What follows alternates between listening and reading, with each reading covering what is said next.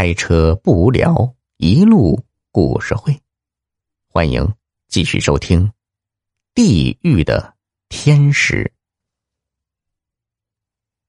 此时，江达注视着袁葛的眼睛，伸出了自己的双手。这份工作干久了，听了太多伤心的故事，看了太多绝望的表情，我自己有时也会苦闷。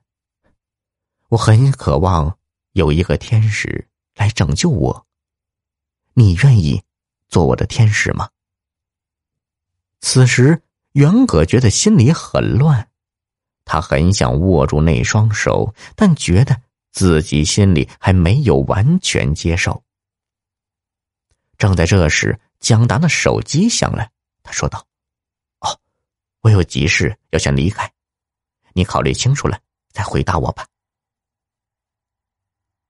袁葛回到了宿舍，却发现房间里乱成一团。张灿的东西不见了，桌上有一张纸条，是张灿留给他的。请原谅我不辞而别。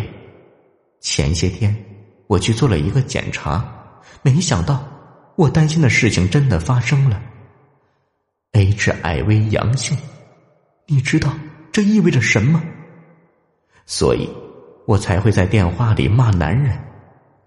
其实，我知道，我最应该怪的还是我自己。还有，我那句话也不全对。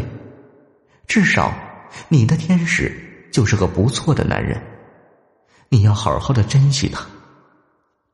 另外，我们俩在一起住了那么久，我希望你也去做个检查。再见了。我的好姐妹，袁葛只觉得两眼发黑，几乎要晕过去。他一直觉得这种事离自己很遥远，没想到他会发生在自己身边。为张灿感到痛心的同时，他也为自己担心起来。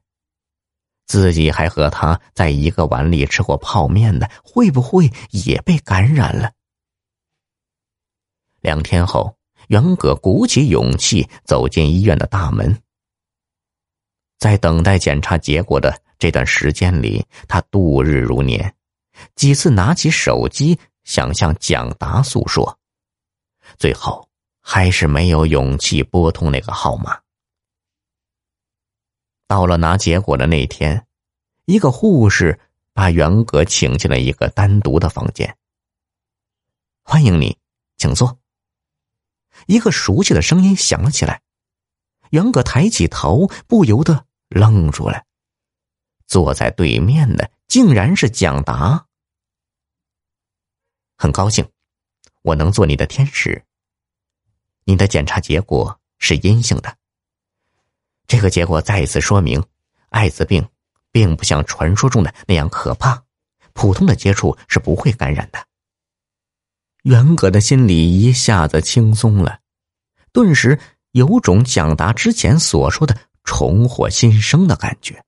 他问道：“这么说，你知道我为什么来检查了？”“ 当然知道，你室友的结果也是我告知他的。那天我急着走，就是因为他的情绪不稳定，我怕他出事，所以急忙赶了过去。”蒋达又一次伸出自己的手，微笑着说：“现在，你能接受我了吗？”袁葛把手藏在了身后，蒋达眼里的光彩一下子暗淡了，他轻轻的叹了口气。袁葛笑了：“你叹什么气呀？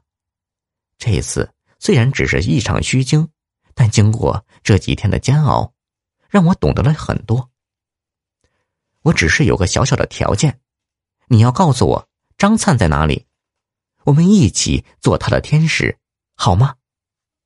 蒋达喜出望外的点点头，两个人的手紧紧的握在了一起。小耳朵们，本集已播讲完毕，喜欢的话给个专辑满星好评呗。